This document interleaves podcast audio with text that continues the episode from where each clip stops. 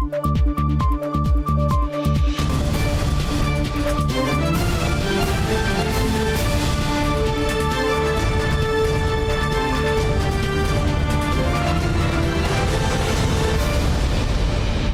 键时刻带您迅速掌握潮流趋势，欢迎您收看《财经趋势四点零》，我是赵廷玉。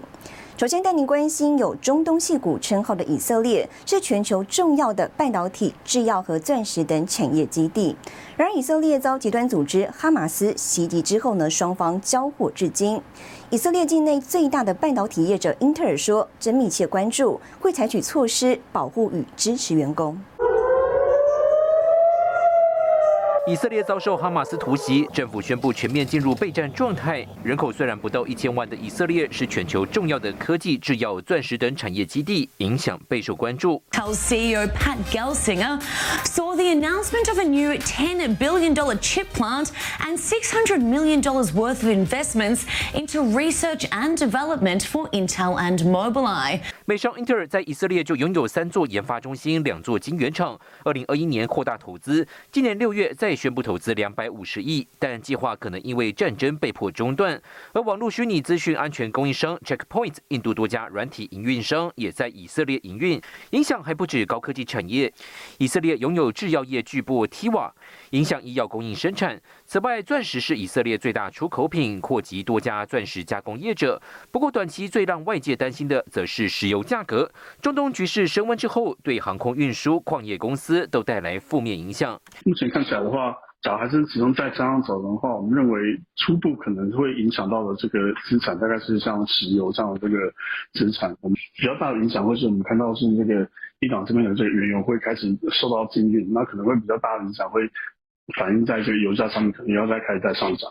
以色列虽然不是大型产油国，但中东紧张局势可能添增商品价格波动。一旦战事升温，油价上扬可能性增加，冲击影响面还可能继续扩大。新台电视林玉堂、沈维彤，台湾台北整理报道。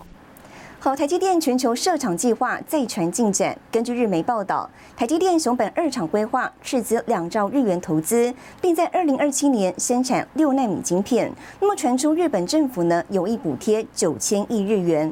对此，经济部长王美花表示，主要的最先进制程都在台湾，乐见当地政府支持。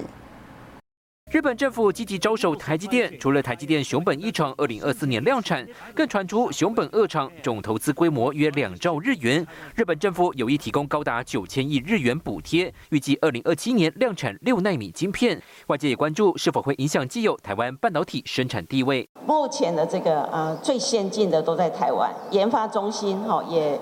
呃，这个成立了。那我想，呃，一方面它在台湾生根，那另外一方面到全球布局。那到全球布局的时候，得到呃当地的政府的支持哈，那我们也乐见呃相关的情形啊。资料显示，台积电两纳米坐落新竹宝山、高雄，中科未来导入一点四纳米，最先进制程仍在台湾，海外厂区产能比重不高。不过外界也关注，相较于台积电美国亚利桑那州厂区，四纳米量产时程延后到二零二五年，屡屡传出工会抗议事件、人员短缺问题。德国市场也还在初级阶段，而日本进展明显较为顺利。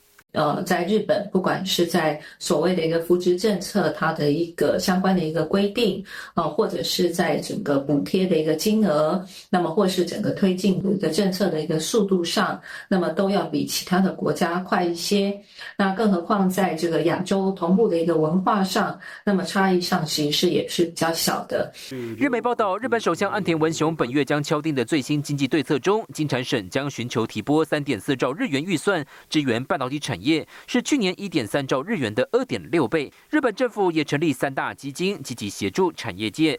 台积电在所谓的日本建厂进度如果是顺利的话，那当然对于台积电未来它在所谓的初期的所谓的产能利用率能够快速的爬升，那当然对它业绩在。二零二五到二零二七年，可能有一些新的贡献的动能。日本企业文化与台湾相近，上下游供应链较为完整，助攻日本成为台积电海外规模最大聚落。新唐尼亚电视陈宏文、沈维彤，台湾台北报道。好，金源大厂台积电十九号将举办法说会，包括先进封装进展、产业景气展望跟海外布局，都成为市场关注焦点。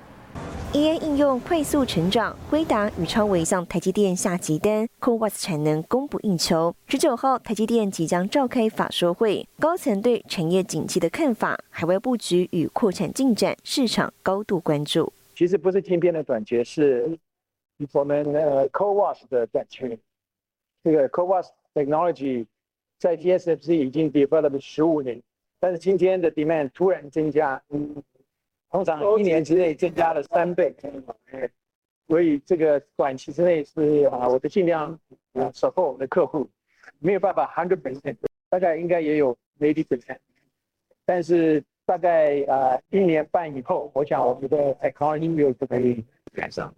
去年台积电 CoWAS 先进封装月产能约一万片，独占 CoWAS 封装市场。美新外资法人分析，今年底可提升到一点一万到一点二万片，下半年月产能上看三点三万片。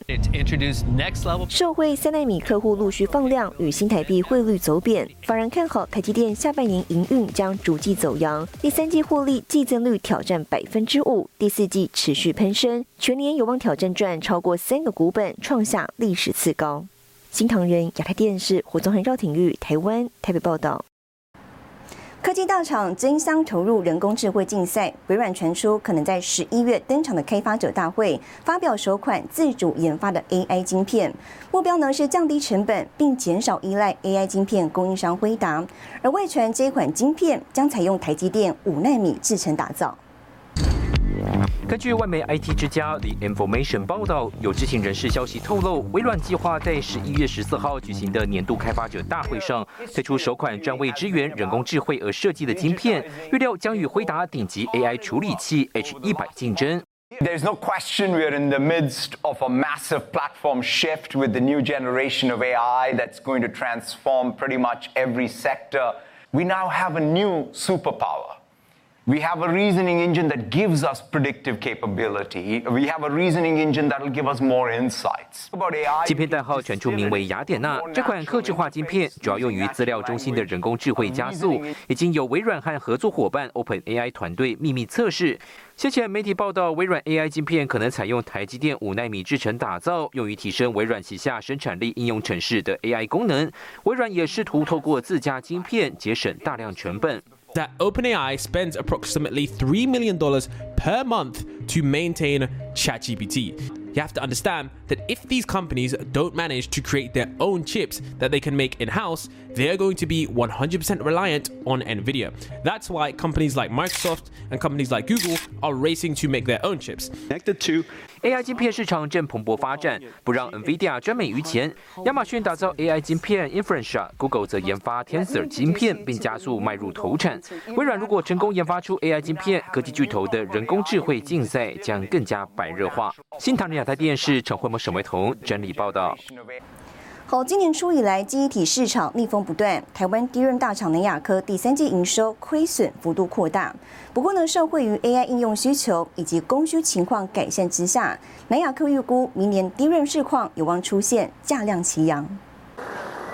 国内低润大厂南亚科公布第三季营收七十七点三六亿元，季增百分之十点一，但存货叠价损失影响下，毛利率下滑十四个百分点至负的百分之二十五点二，税后亏损二十五点零五亿元，每股亏零点八亿元，已经是连三季赔钱。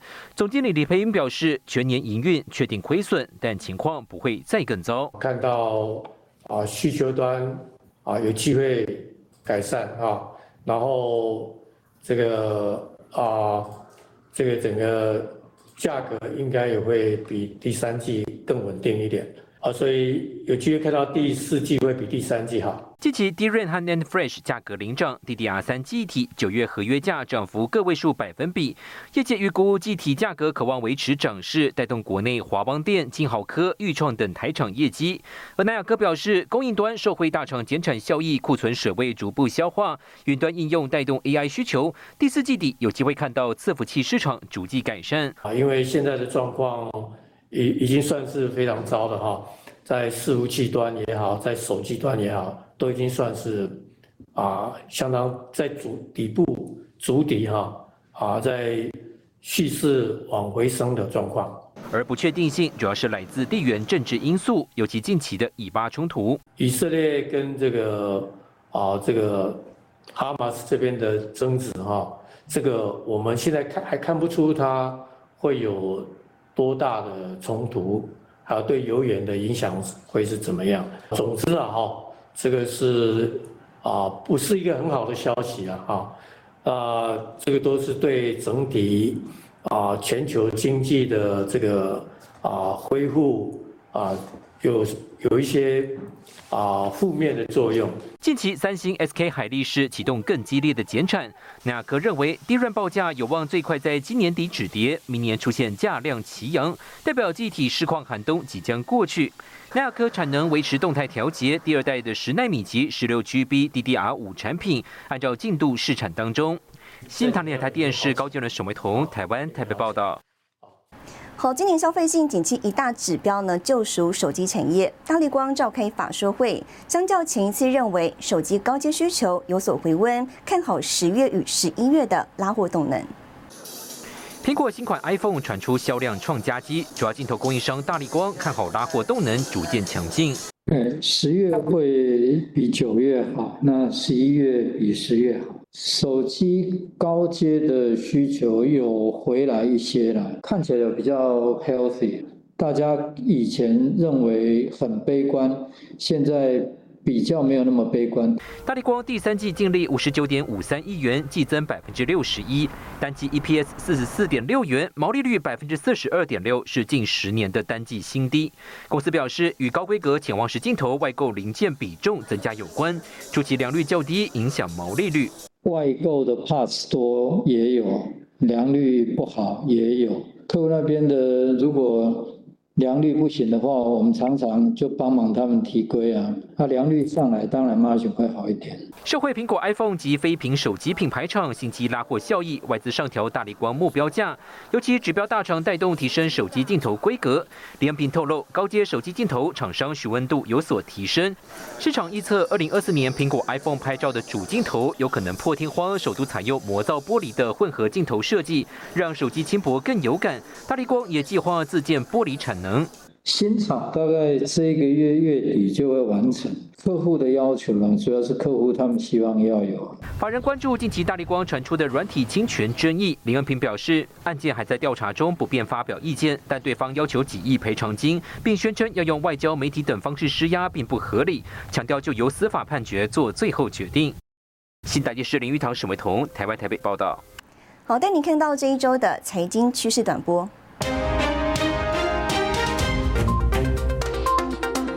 去三年疫情期间停止举办的台积电员工运动大会，今年再度恢复举行。创办人张忠谋将亲临致辞，致辞内容会有什么亮点？市场颇为期待。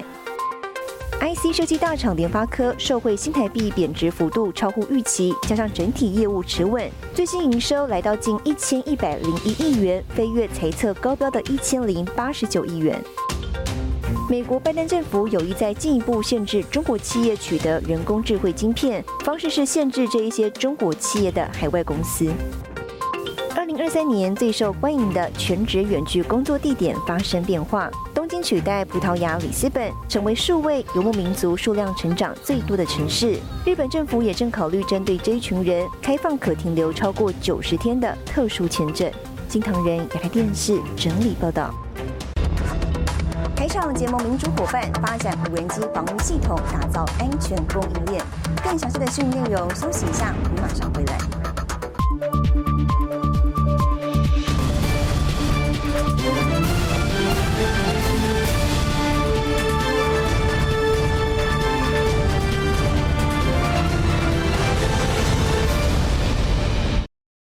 回来，全球各国呢积极打造航太与国防产业。台湾厂商携手国际大厂，发展无人机防御系统，打造安全供应链。无人机在俄乌战争扮演一大功臣，民主国家正积极合作，实现去红色供应链。这台能发射火箭的土耳其无人机，采用台湾零组件，合作对象就是台湾无人机国家队队长经纬航太。双方合作的关键的重点。是要把中国的零件百分之百的去掉。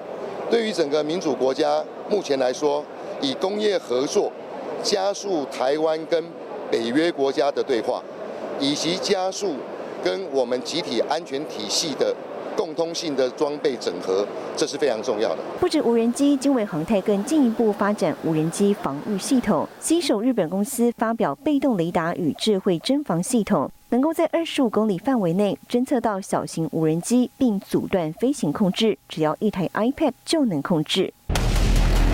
而另一家台厂易捷则计划引进以色列公司的反无人机。ensuring the swift detection, location, and defeat of all drone threats, remotely operated or autonomous. 这套系统能取得敌方无人机内部的控制权，进而直接操作。易捷执行董事徐延年指出，台湾总统府、台积电与机场等关键设施都能安装固定式的反无人机，避免遭受攻击。从俄乌战再到以巴冲突，无人机在不对称作战中成为反制敌人的关键利器。这过程中，民主联盟供应链也逐渐成型。新唐人亚太电视高正伦、赵廷玉，台湾台北报道。再来带您看到台湾太空产业新里程碑。台湾第一颗自制气象卫星猎风者九号发射升空，预计数周之后呢，一天就可以提供七万笔气象资料，提升台湾与全球的气象观测预报能力。3, 2, 1, top. Allumage P80, décollage. 台湾第一颗自制气象卫星猎风者卫星，在台湾时间九号上午九点三十六分，从南美洲法属圭亚那的太空中心发射升空。在火箭发射后约五十四分钟，猎风者卫星成功与火箭分离，进入轨道。And then, once we are correctly aligned, Séparation TEOS 2 et forme satellitaire Triton. for the confirmation. There we go. Oh my God, that's a great, a great news. 接下来，预计猎风者卫星将在发射后的第六百八十分钟，也就是台湾时间九号晚间八点五十六分，第一次通过台湾，将与台湾地面站进行首次通联。猎风者卫星计划国内自制的占比达到百分之八十二，能够测量海面上的风以及台风强度，让气象预报更精准。猎风者卫星在同级的这样的卫星里面，相关的这些卫星，它的效能是最好的。我们总共可以接收，同时接收八组，跟现在最厉害的大概只有四组。啊，在这么短时间，可见我们国内的产业的扎实的基础哈。中华民国总统蔡英文也在脸书发文庆祝，表示未来政府会透过第三期太空计划，在十年内投入两百五十一亿元，和民间携手共同推动太空产业链发展。台湾制造不仅能站上国际，也能飞在天空、潜入大海，更能飞向太空。新唐人亚太电视胡宗汉、张启林整理报道。好，带你浏览这一周的重要财经数据。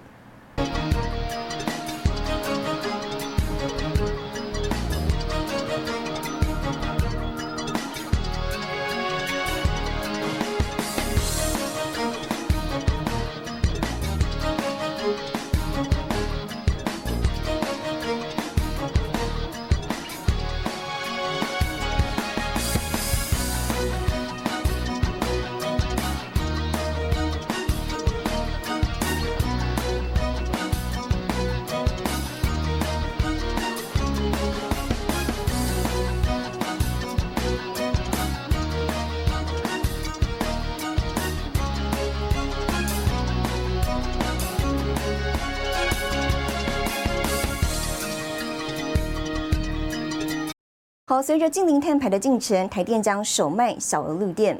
经济部长王美花本周表示，年底前呢会先试出约五千万度的绿电，让中小企业呢可以在市场上买到小额绿电，解决碳焦虑。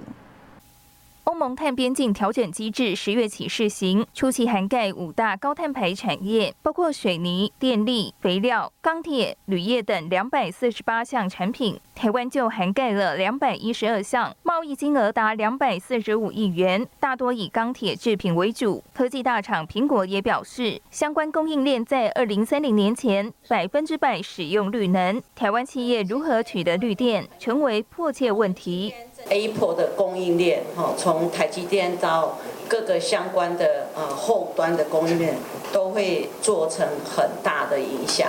所以大家可以看得到，呃，绿电的需求，哈，已经是对台湾这种呃主要是靠出口的产业，它已经是一个刚性的需求。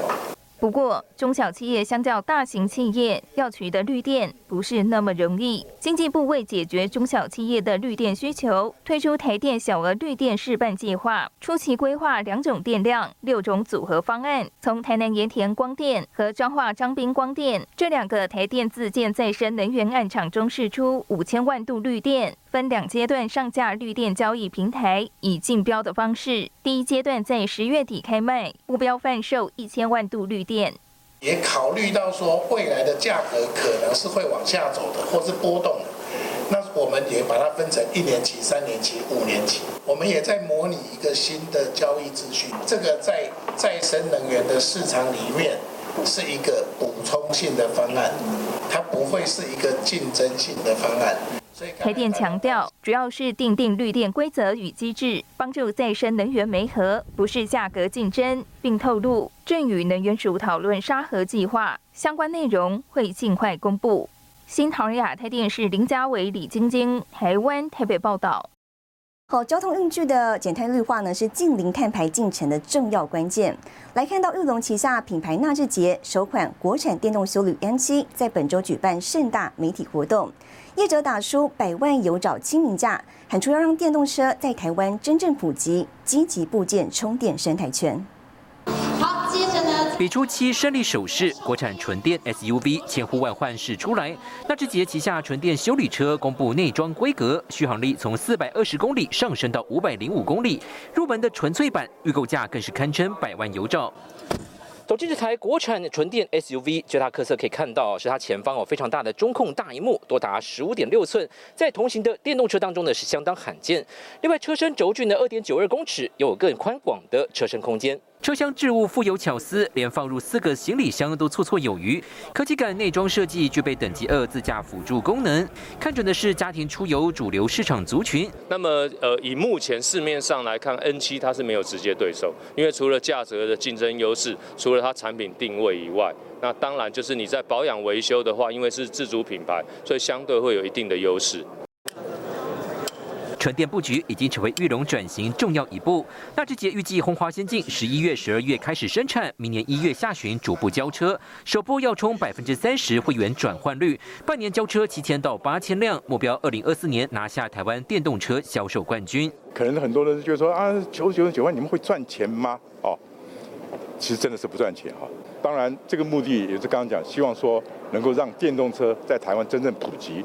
那台湾其实是非常适合发展电动车。通路、充电桩、能源体系缺一不可。纳智捷端出纯电未来蓝图，联手七大合作伙伴，二零二三年底要建两千座充电桩，明年上看四千座。以明年后年来讲哈，这两年我们还是会把台湾的这个整个电动车的普及跟生态系把它做好。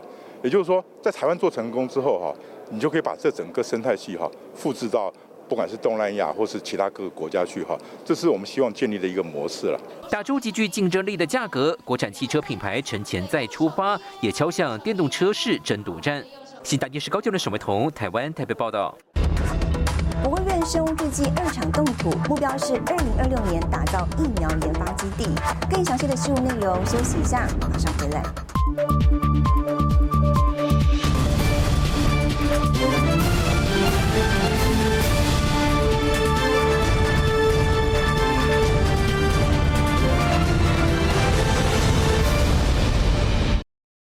回来，台湾国务院竹南院区举行生物制剂二厂动土典礼，目标是二零二六年台湾能提高疫苗开发与量产的能力达百万剂。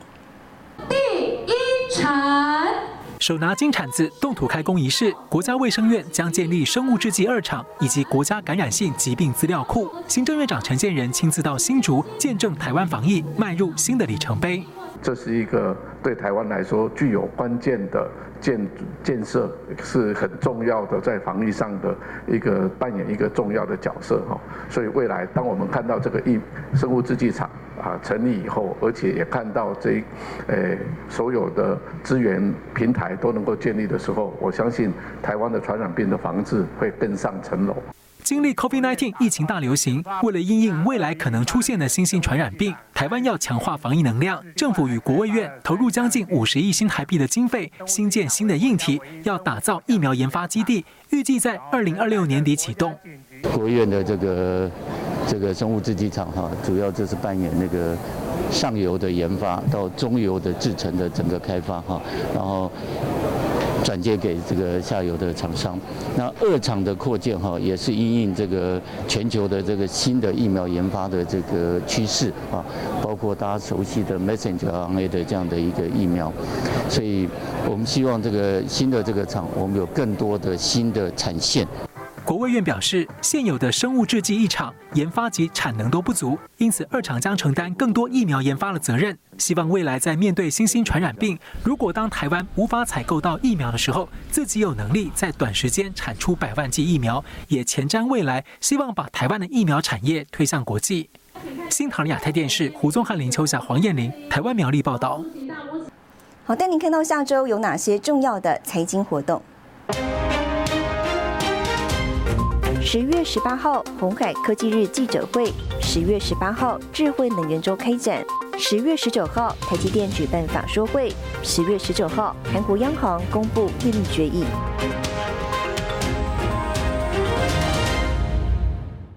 谢谢您收看这一周的财经趋势四点零，我是赵廷玉，我们下周再见。